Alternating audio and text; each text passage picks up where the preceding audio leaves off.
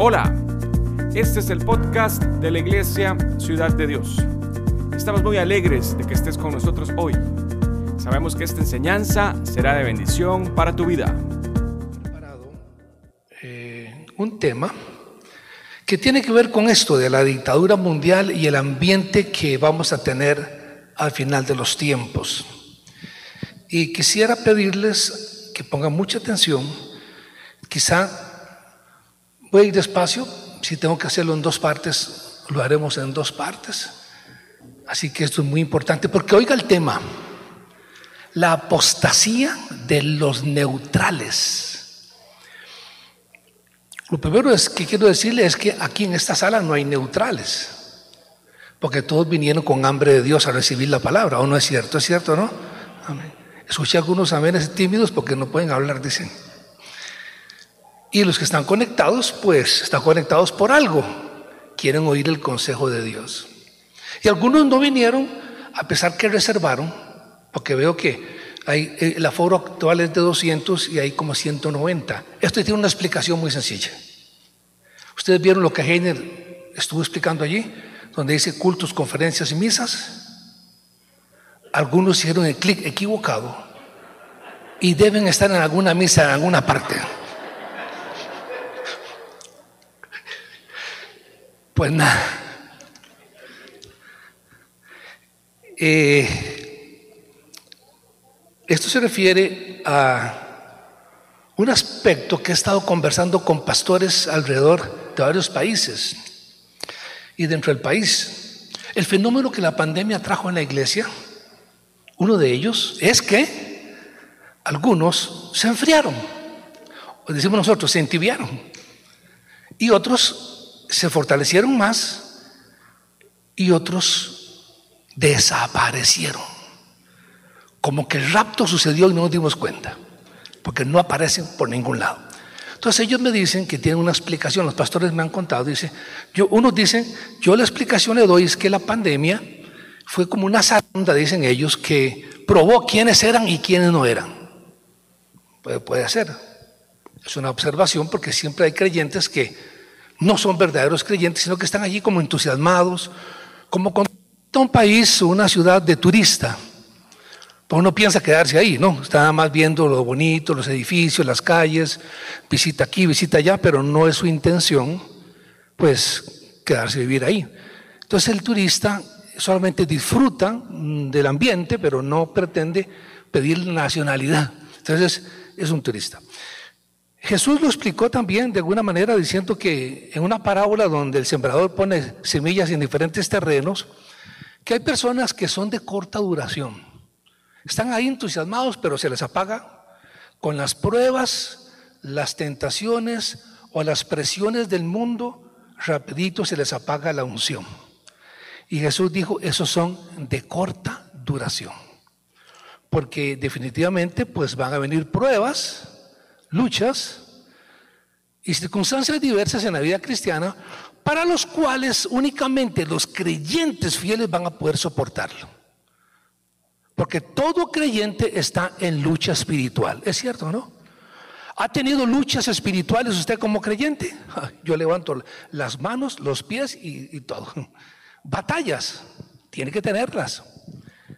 Entonces, esas luchas solo las puede resistir aquel que realmente está en la fe, realmente. Está equipado, tiene la, presencia del Espíritu que le, que le habilita, le caracteriza para eso.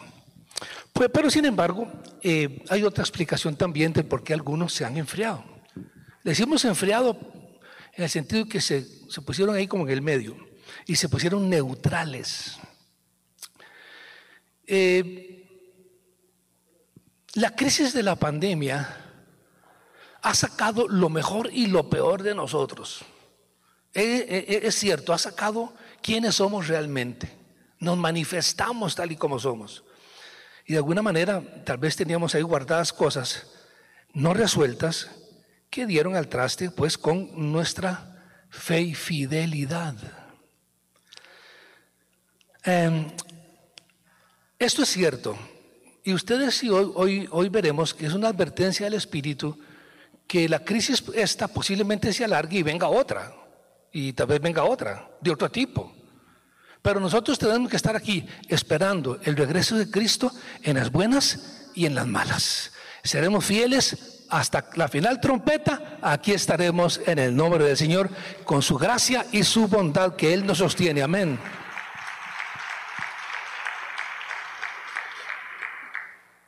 Lo que está pasando en el mundo nos afecta a todos. La presión espiritual que sentimos la sentimos todos. Las luchas que están pasando las estamos pasando todos. Entonces, el creyente que ahora no está conectado, que se ha apartado, que no está eh, eh, recibiendo la palabra ni nada, eh, este es el mensaje sobre todo para ellos y para quienes están firmes, porque el que está firme, mire Ah, que ustedes conocen la Biblia muy bien. Antes, eh,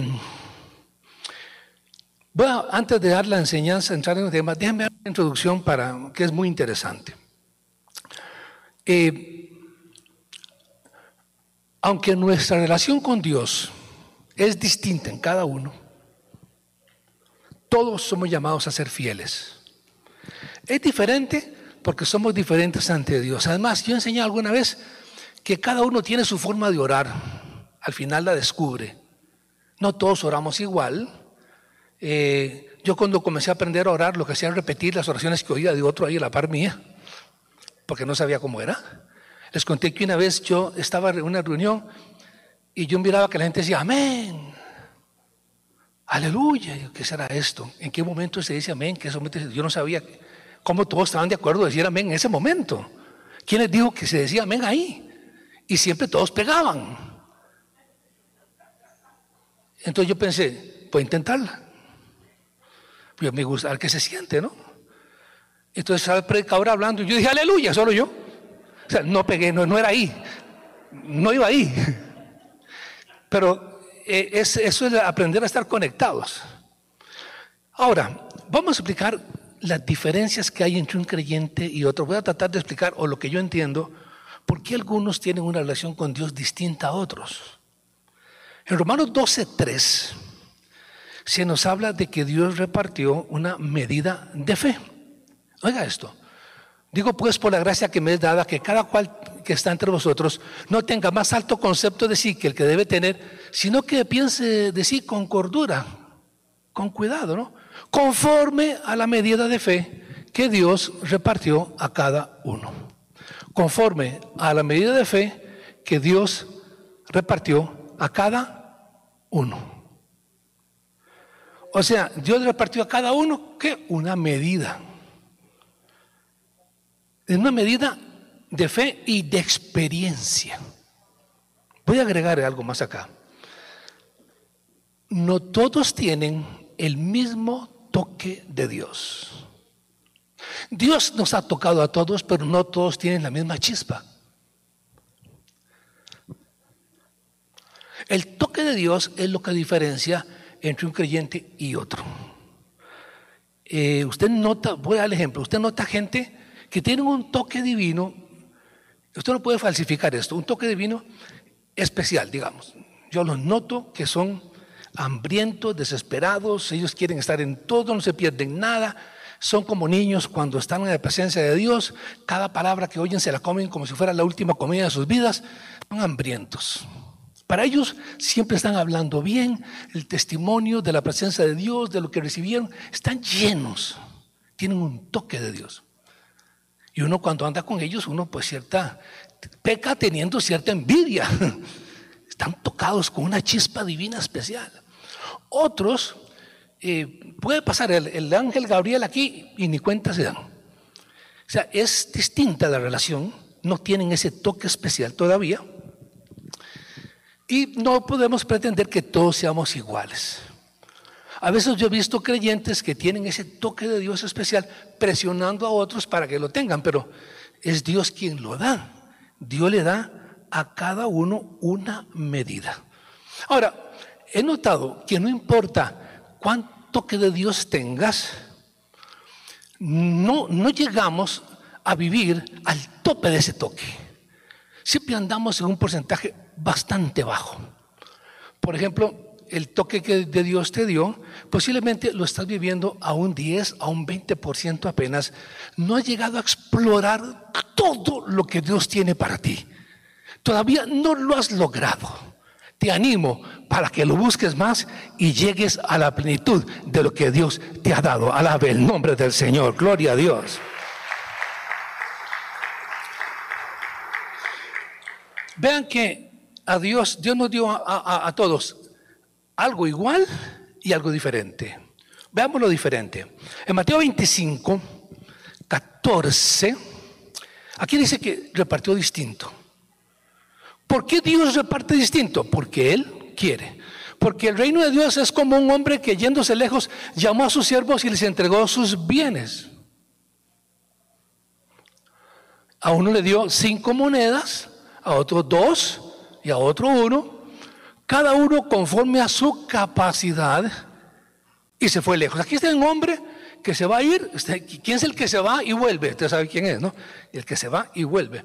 Y él reparte, tome cinco monedas, usted va a tener dos, usted va a tener una. Y voy a volver y ustedes me rinden cuentas.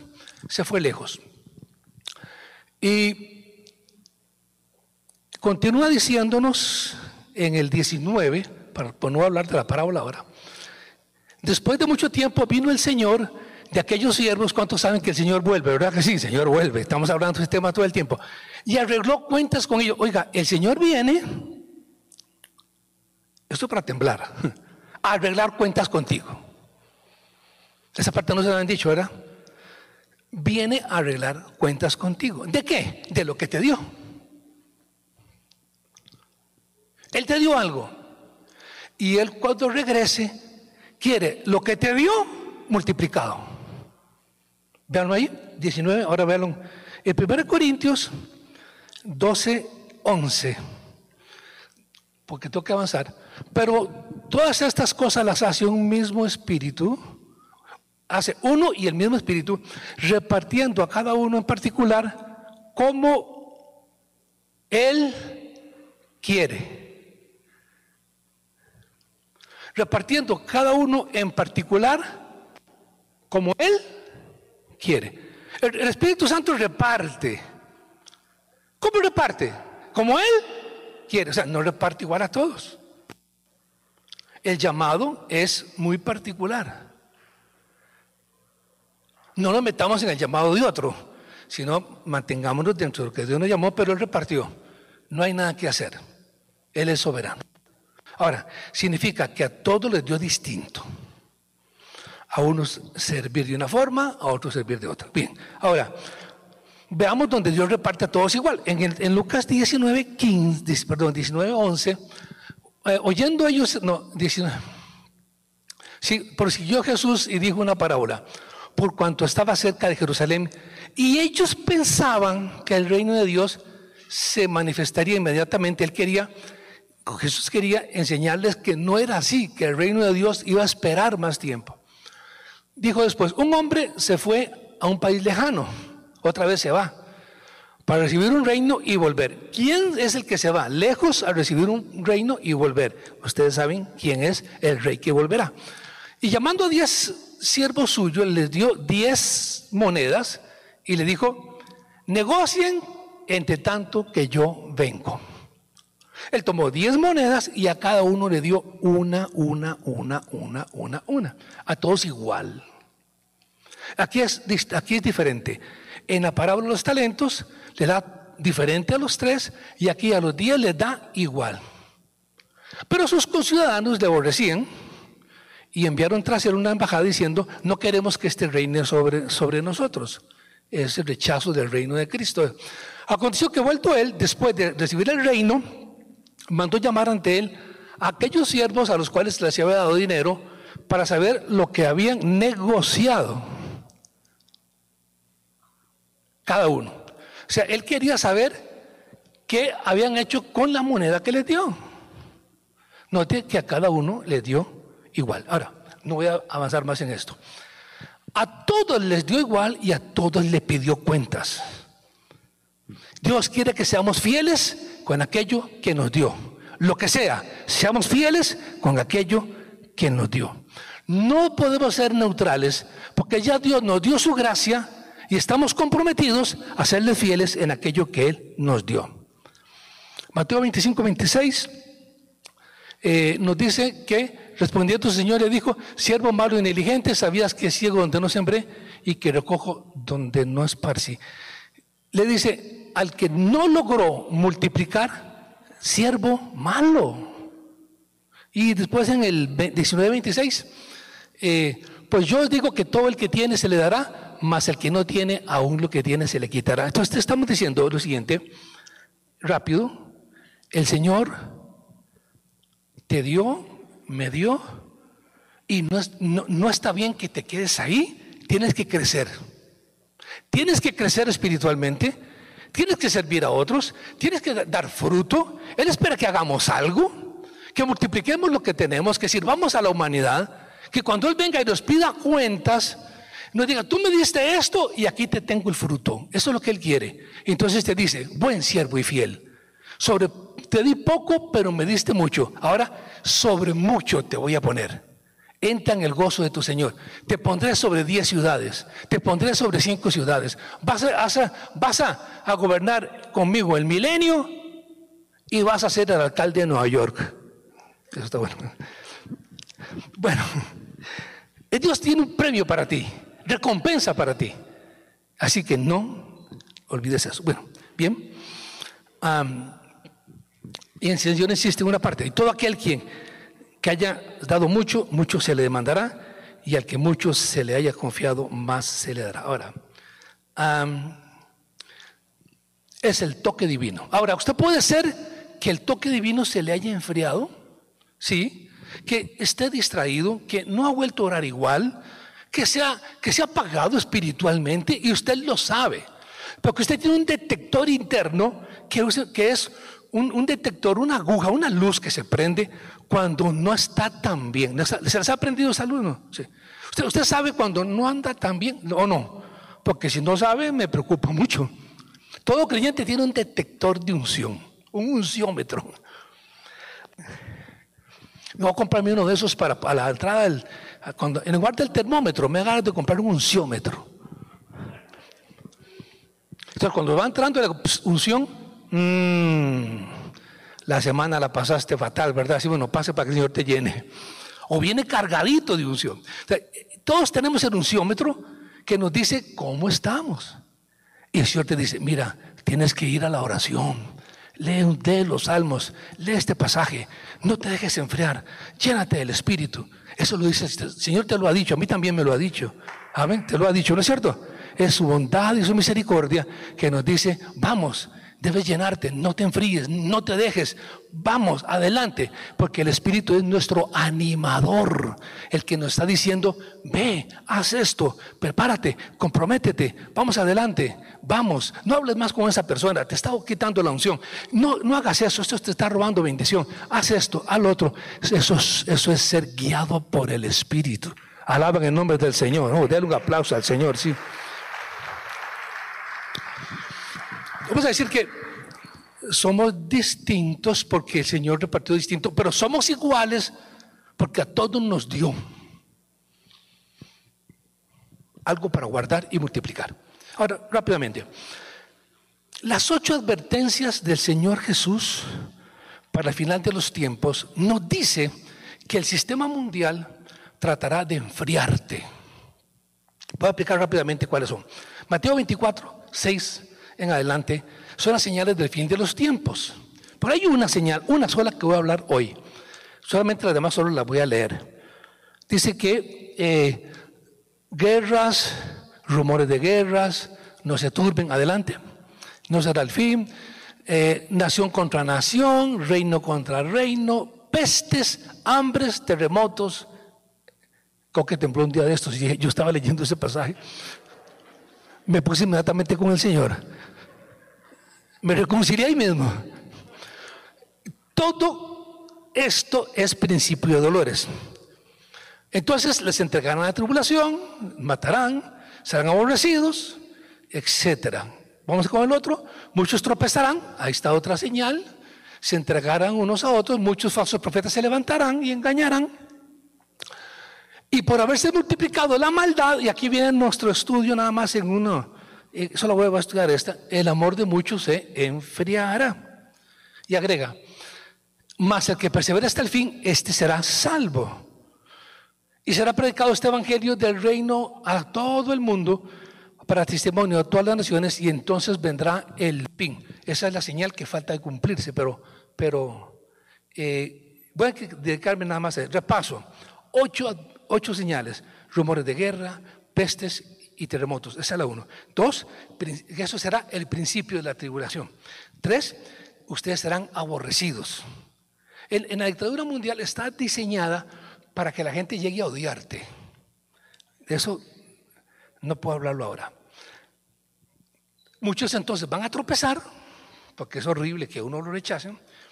Otros serán engañados, pero el Señor dice que va a haber un enfriamiento de, de muchos se van a enfriar. Esto por el ambiente moral, la decadencia, la inmoralidad, y todo el ambiente espiritual terrible que se nos viene encima ya. Eh, y algunos que estaban en la iglesia pasan a ser neutrales, los neutralizaron por el ambiente tan pesado espiritual que se nos está viniendo encima. Es terrible. Al final de los tiempos, la carga y la batalla va a ser enorme, porque estamos bombardeados por todos los medios que existen para enfriarnos. Y algunos de estar conectaditos por aquí y por allá, leyendo basura, terminan enfriándose. Ahora, eso significa que que algunos creyentes se pongan neutrales, hace que existan tres tipos de personas que estuvieron en la iglesia. Para que usted vea cuáles son. Número uno, están los fieles. Voy a explicar quiénes son esos. Están los neutralizados y están los desertores. Hay tres tipos de personas que tuvieron, que tienen una relación con la iglesia. Repito, los fieles, los neutrales y los desertores. Bueno, eh, pero todos ustedes, les hago un llamado especial de parte del Espíritu, perseveren. Si están aquí, Quédese hasta la final trompeta. Si usted está en el Señor, soporte. Todos estamos bajo mucha presión. Todos estamos bajo mucha presión. Todos hemos sentido miedo. Todos hemos sentido la, mezcla entre miedo y fe. Todos hemos estado confundidos. Todos hemos pasado por dolor. Todos hemos estamos en batalla. Les digo esto, no está siendo fácil. Pero persevere hasta el fin en el nombre del Señor. Amén.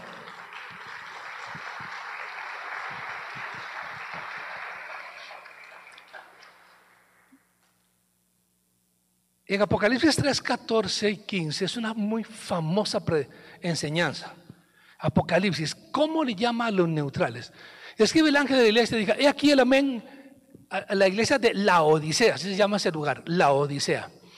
Era una ciudad. He aquí el amén. El amén, con mayúscula, es Cristo, el testigo fiel y verdadero. El principio de la creación de Dios dice esto. Yo conozco tus obras. Ahí yo estoy temblando ya, una pierna contra la otra.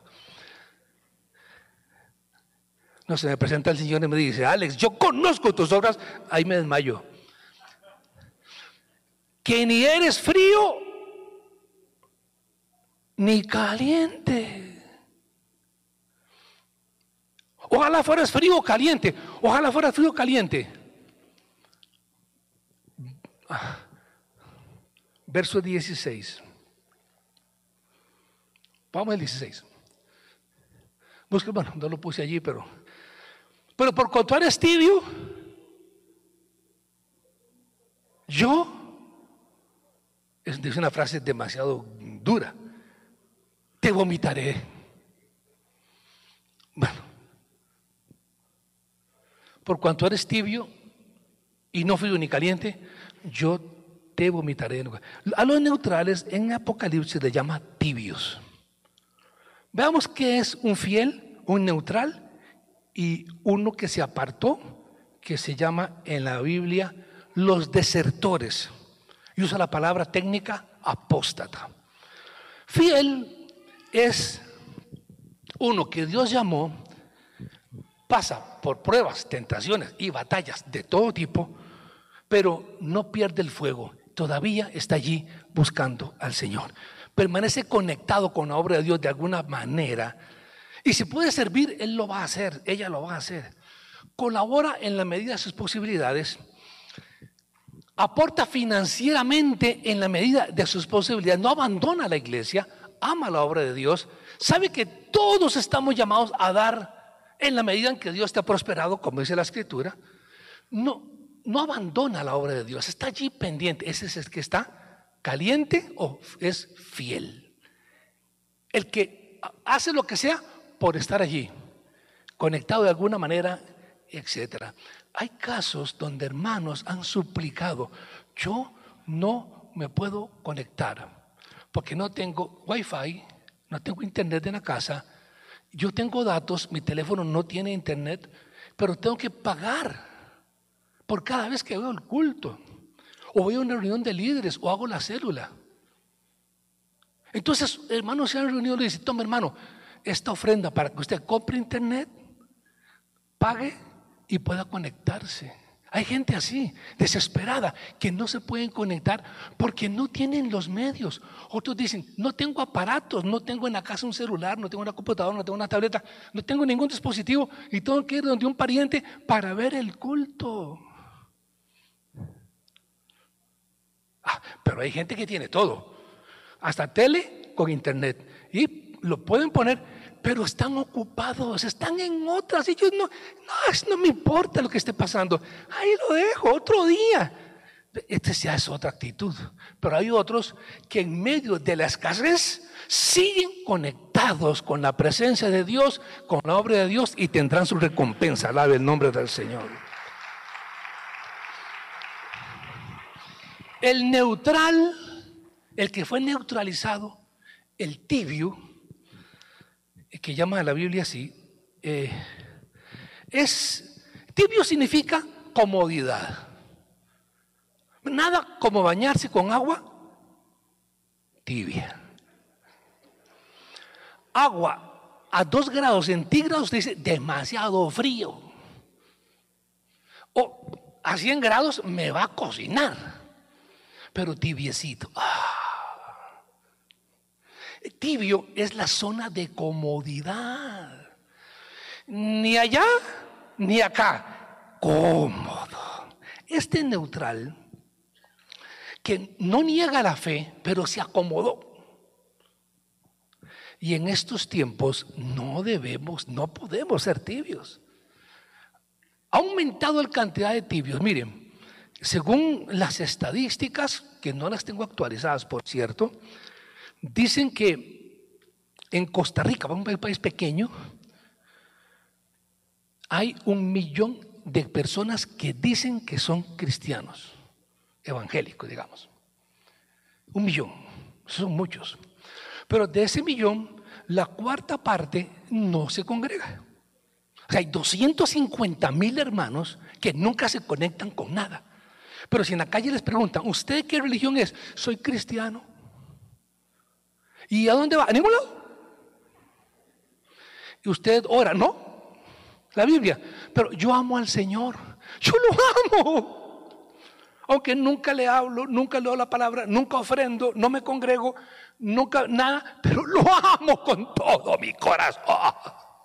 Ellos se fabricaron una religión como nueva para ellos. Ellos, ellos crearon una religión propia, que es muy, muy, muy de señal de los tiempos aman al Señor. Dicen, es que yo amo al Señor a mi manera. ¿Y las instrucciones de la Biblia? Bueno, es que usted sabe cómo es uno. Ahora, el neutralizado tiene muchas excusas para no conectarse, para no... Oh, tiene muchas. Él tiene que cuidar su salud, tiene que visitar al pariente, tiene que comer bien, tiene que... Eh, algunos dicen, yo digo, hermano, hermana, recuerde que a la hora de la tarde vamos a orar. Ay, hermano. Usted sabe, hermano. Discúlpeme por ahora, pero es que estoy, no, no puedo, pero ¿por qué? La, rosa, ¿cuál rosa? La rosa Guadalupe, es que no puedo. Ore mucho, hermano.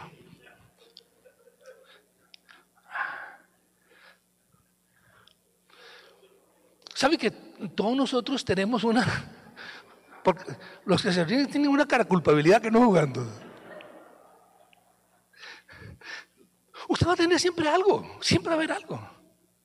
No permita que la chispa se le apague. Deje todo cuando Dios lo convoca.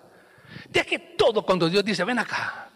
Manténgase allí, manténgase allí. Usted tendrá su recompensa. No se neutralice, no sea un neutral. No hay tiempo para neutrales. Hay que estar conectados. ¿Cuántos alaban en nombre del Señor? Avanzo. Y el tercer tipo, además de que está el fiel, que está allí, a pesar de todo, el neutralizado que se acomodó, de ahí anda, de vez en cuando, ¡Eh, amén, aleluya, desapareció. Está, el, ese tercero no lo voy a hablar mucho, pero existe el desertor. El desertor o apóstata, que es el que se fue al otro lado totalmente. Este estuvo en medio de nosotros, eh, eh, comió con la iglesia, con nosotros, pero abandonó la fe, ya se retiró.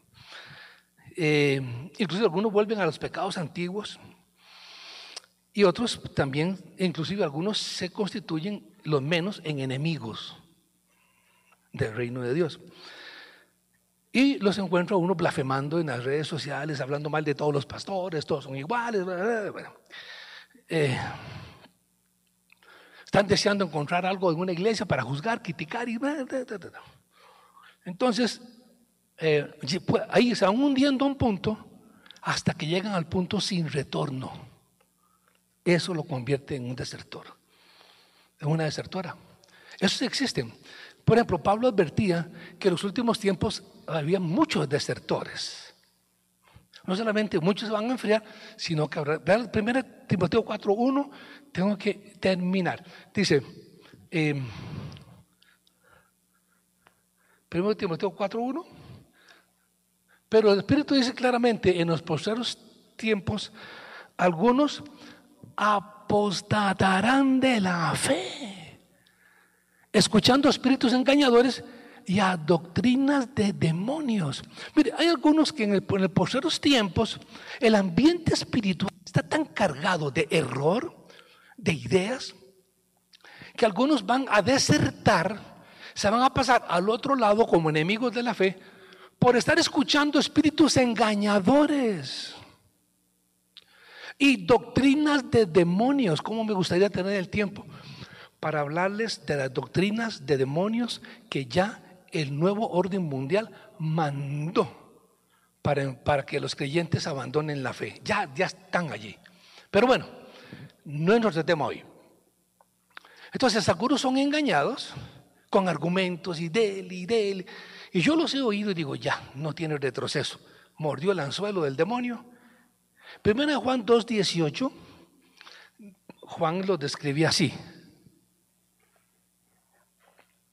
Higuitos, ya es el último tiempo. Y según vosotros oísteis que el anticristo viene. Así ahora han surgido muchos anticristos.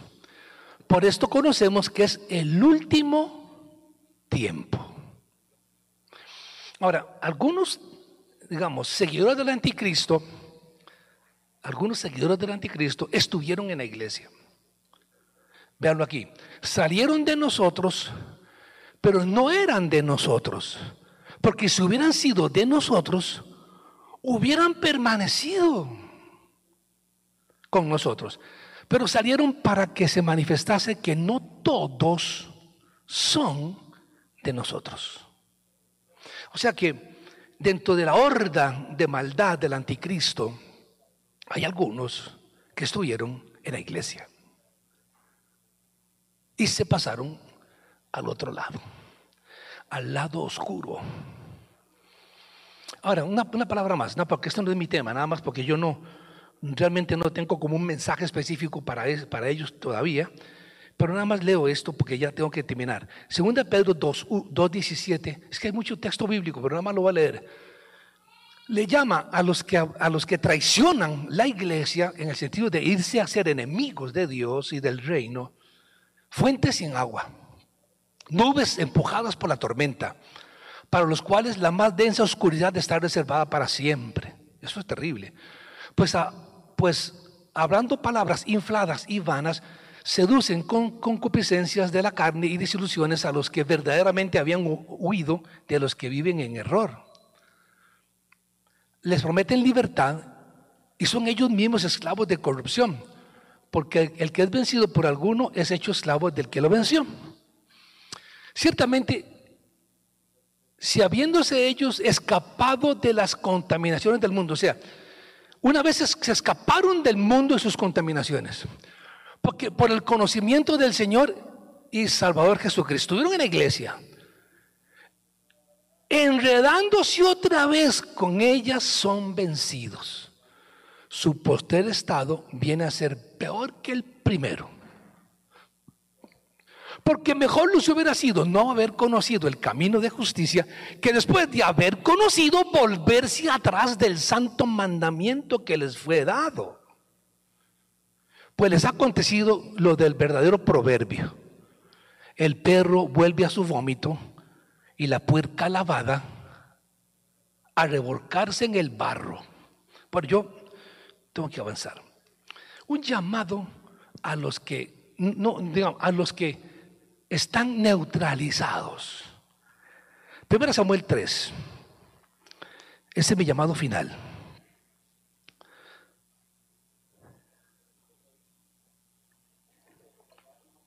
Del 1 al 4. El joven Samuel ministraba a Jehová en presencia de Elí.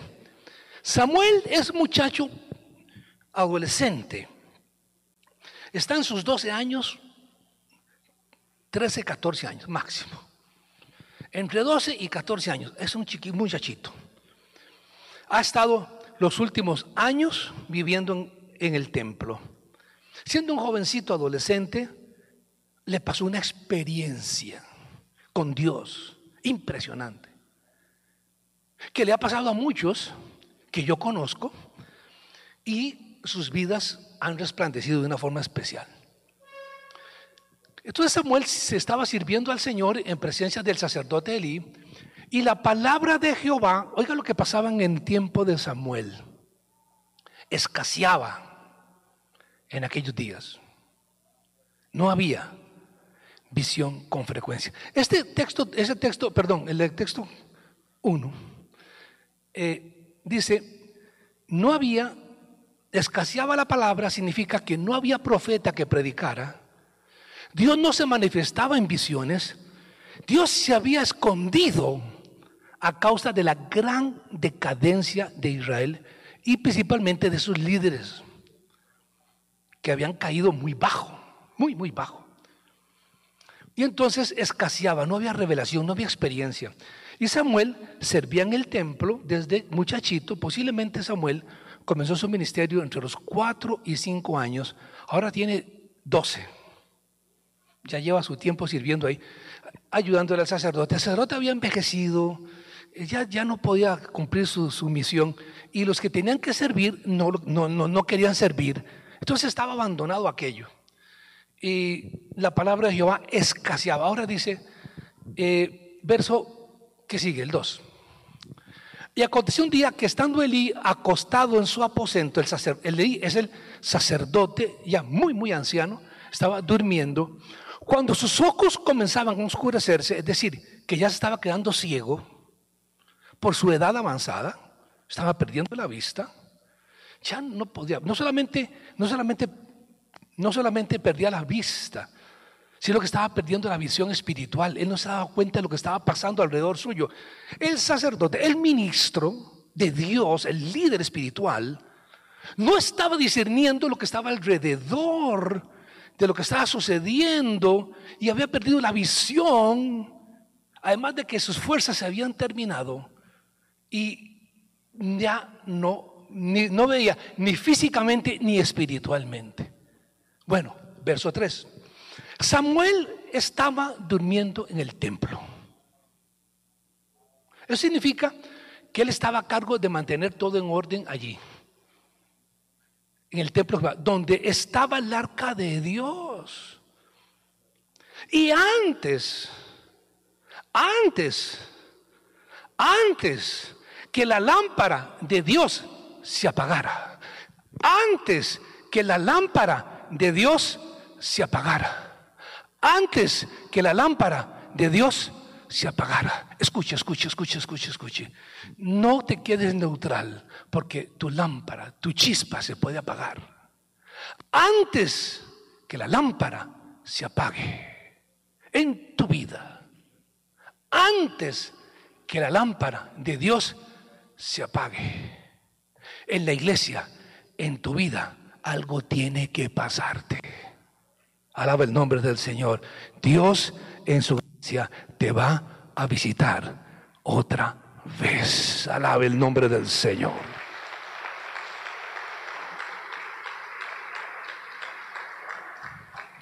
No dejará el Señor que se te apague allí si realmente lo amas, lo amaste. Jehová llamó a Samuel y él respondió, aquí estoy.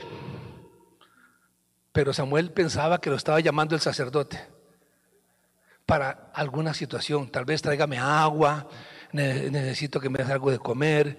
Samuel, ayúdame con esto, porque es un ancianito.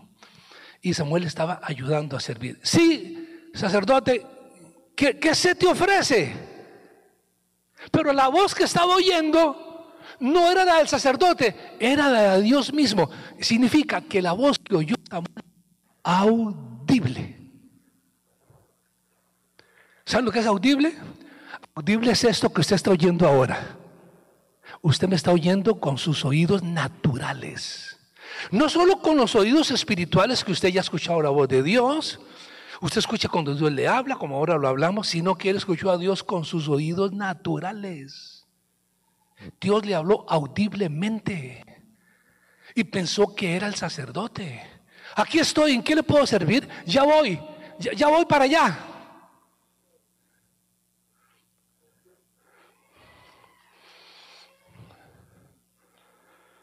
Y cuando llego, le digo, yo no, yo no te he llamado. Es que yo escuché la voz que, que usted me llamó. No, no fui yo. Vaya, acuéstese. Durmiendo. Samuel, Samuel. Otra vez. Sí, Señor, me llamó otra vez. Yo no te he llamado. Es que yo escuché la voz. Y el sacerdote en el momento dice, ah, qué perdido que estoy. Es Dios que está llamando a este muchacho.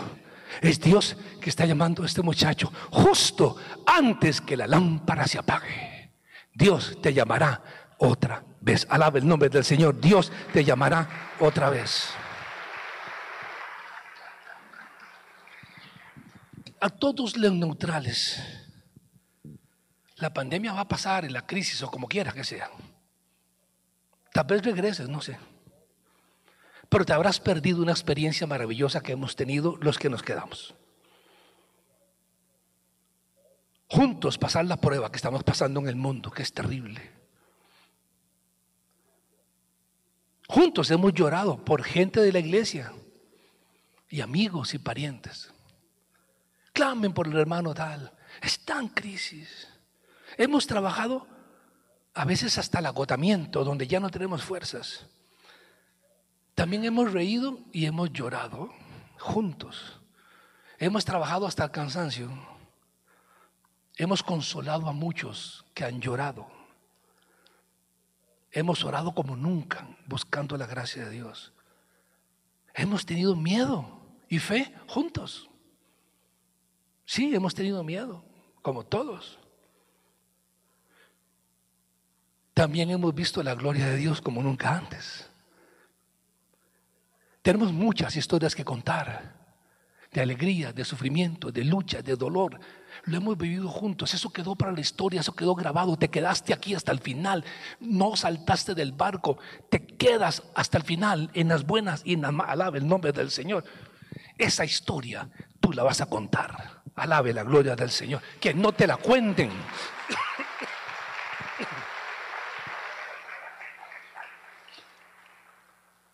A los que son neutrales digo esto. Hay gente orando en la iglesia por ustedes porque les aman entrañablemente. No hay juicio, no hay condenación. Porque no sabemos qué pasó contigo, no nos toca juzgar a nadie. No sabemos. A nosotros no nos importa eso.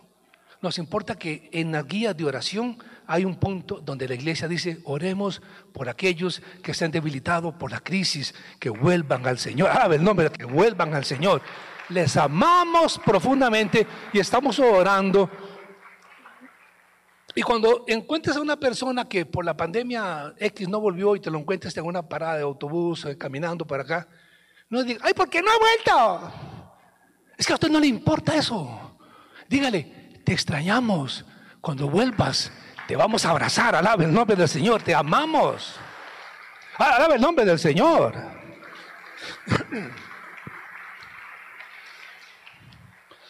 Algunos son expertos fiscales y condenadores y jueces y andan buscando culpables para mandarlos al infierno.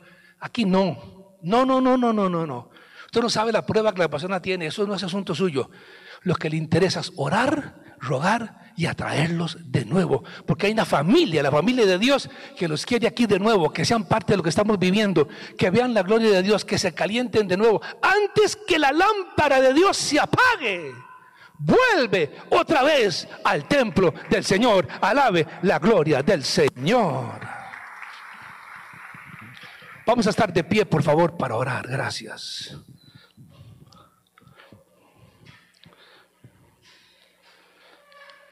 Padre bueno, te damos las gracias.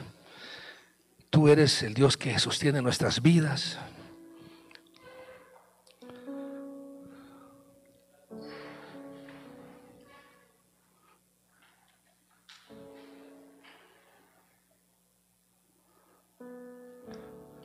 Dependemos totalmente de tu bondad y tu gracia, porque en nosotros no hay fuerzas ni capacidad. La prueba es muy dura. Y Señor, oramos porque todos nosotros estamos sometidos a una gran presión. Hemos tenido miedo, nos hemos desanimado y hasta deprimido. Y solo tu bondad nos ha sostenido. Te rogamos por los que se han neutralizado. Que como Samuel escucha voz otra vez. Y tocas con la chispa del cielo para encender su apetito espiritual por tu palabra y, y volver a la familia de Dios. Rodéalos con tu amor y compasión para que vuelvan a probar el deleite de servirte, Señor. Y a los que están firmes, que se afirmen más en esta hora de prueba que viene sobre el mundo. En las mil batallas que estamos viviendo todos, Señor. Que juntos salgamos adelante en victoria. En Cristo, por la fuerza del Espíritu. Gracias por ser parte del sostenimiento financiero de nuestro ministerio. Si deseas ofrendar o diezmar, te invitamos a visitar nuestro sitio web ciudaddedios.com y en la pestaña Donaciones encontrarás la información correspondiente para poder realizar tu contribución. Cada uno dé como propuso en su corazón, no con tristeza ni por obligación, porque Dios ama al dador alegre. Segunda de Corintios 9:7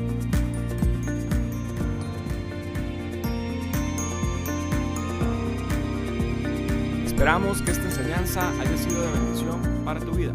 Te invitamos a seguir conectado con nuestro ministerio por medio de las redes sociales y en nuestro sitio web ciudaddedios.com.